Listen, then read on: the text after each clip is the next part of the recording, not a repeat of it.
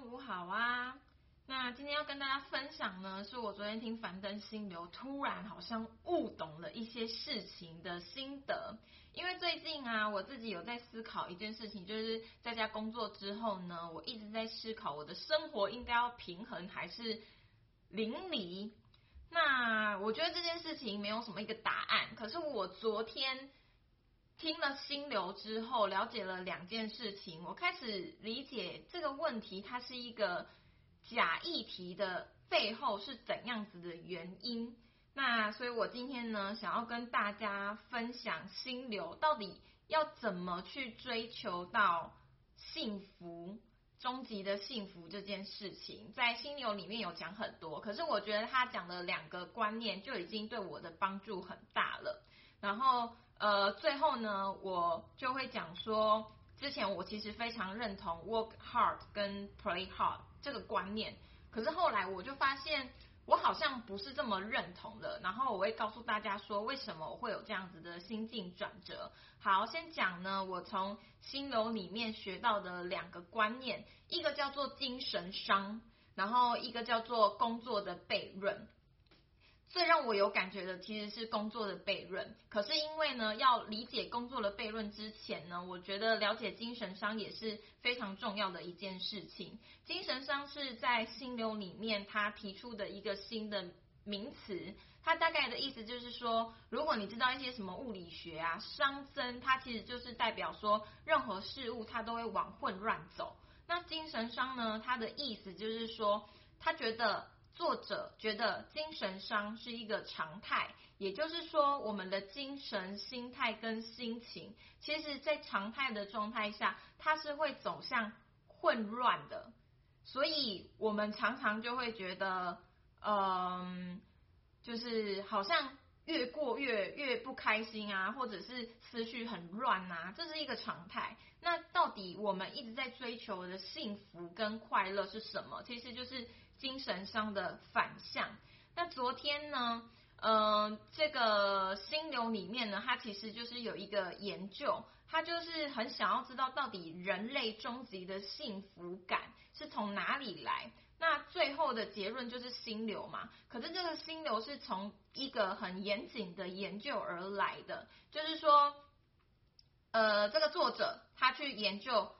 很多的人之后，发现。大部分的心流时刻，我最近不想要就是特别解释太多心流，心流反正就是一种呃投入之后会觉得很开心的那种感觉，然后会忘记时间。那作者觉得精神上的反面其实就是这一种心内心是有秩序的以及开心的感觉，所以作者很想要了解说这个心流是怎么产生。后来呢，他经过一个严谨的研究发现。百分之五十四趴的心流，其实都是在工作里面发生的，而不是在休闲的时刻。可是后来呢，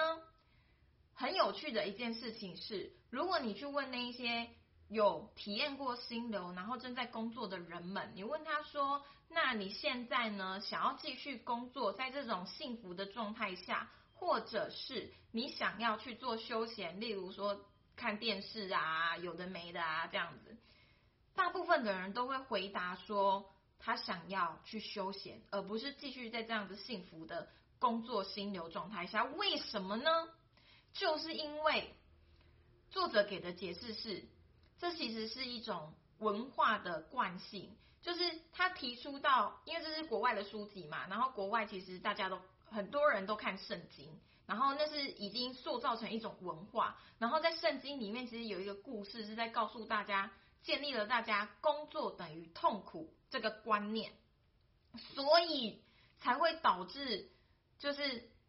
你给一个人选择的时候，他仍然会选择不要工作，尽管工作的过程中为他带来了快乐，可是因为他下意识的文化就告诉他说，工作就等于痛苦，所以呢，很多人他们就会一直处在这样子非常纠葛的情绪里。那我会对这个。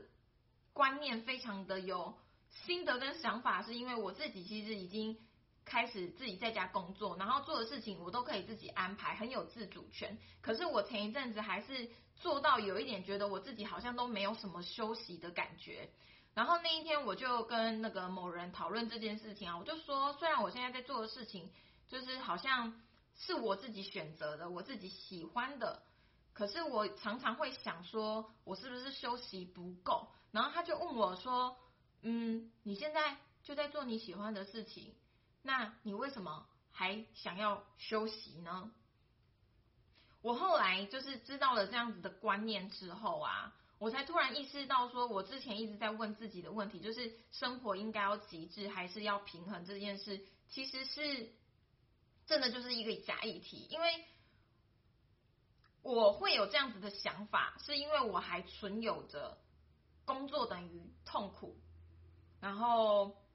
生活不应该只有工作这件事，所以我才会去检讨自己，说我是不是自己在家工作。我也应该要像我之前在当上班族的时候一样，八个小时就是乖乖坐在那里，然后其他的时间呢就可以安排自己一些非工作的事情。可是因为其实我现在做的事情，很大一程度就已经是结合我平常在上班之外的休闲在做的事情。说实在的，如果你叫我不要去做这些事情，我真的不知道干嘛哎。我上礼拜我有克制自己说，就是我要去。分类说哪一些事情是跟我的工作相关，哪一些事情是跟我的休闲相关。可是我当初想要离职，然后想要去做到现在这个地步，不就是我希望可以花更多的时间在做学习呀、读书啊、知识性的分享啊，这就是我自己想做的事情啊。可是现在呢，我把它变成是分类为它跟我的工作跟个人品牌经营相关，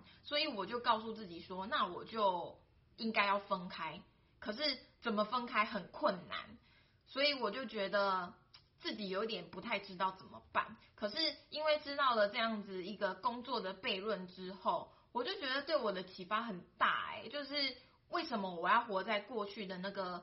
观念里面，而且那个观念可能是别人告诉我的，它不一定是符合我，或者是对我来说是对的。这也是为什么后来我其实好像越来越不能认同。Work hard 跟 play hard 这件事情，因为它其实本质上还是把 work 跟 play 这两件事情给分门别类掉了。可是其实我不是一个这么爱玩的人。那你要怎么定义什么东西就是在玩？假如说是一些呃创造游戏公司的员工好了，其实搞不好他们的上班生活他们就是在玩呐。那你可以跟他讲说，就是哦，你你这个是在玩，然后你应该要 work hard, play hard 吗？就是重要的应该是对你来说的定义是什么？所以我后来就越来越不太觉得什么 work hard 跟 play hard。很多人可能会觉得 play hard 你就是要出去国外走走，可是后来我就发现，哎，我其实好像也不是。个这么喜欢玩的人呢，偶尔一次我可能还觉得可以，可是当它变成我的日常之后，我真的会觉得非常的疲惫。所以我知道了工作的悖论，我才开始去重新审视对我来说这些事情的意义是什么。那我觉得对我来说的帮助非常大，也希望呢这两个观念可以帮助所有的自由工作者或者是。自己安排自己时间的人，重新去审视说，呃，关于极致跟平衡跟时间管理，到底应该要怎么去进行？好啦，最后呢，不免俗的还是要讲一下，如果你对这个议题有兴趣呢，搞不好你就是一个。自由工作者，或者是在家上班的人，或者是你希望未来可以成为这样子的人。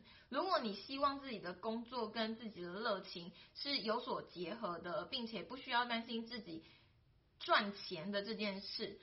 我现在在进行的一个个人品牌结合获利模式的方式，我觉得非常适合跟我有同样想法的人。如果你对这件事情有兴趣呢，等一下我会在下方放一个链接，你只要点进去，然后输入 email，你就可以看到一个大概一个小时半非常干货的研讨会。我大概研究了两年，花了将近十万在学习网络创业，然后后来我是真的遇到了这样子的方法。可以帮助我更加的去收敛，说到底应该怎么把自己想做的事情跟赚钱这件现实的事情做结合。那。以上呢，希望对各位有帮助喽，拜拜。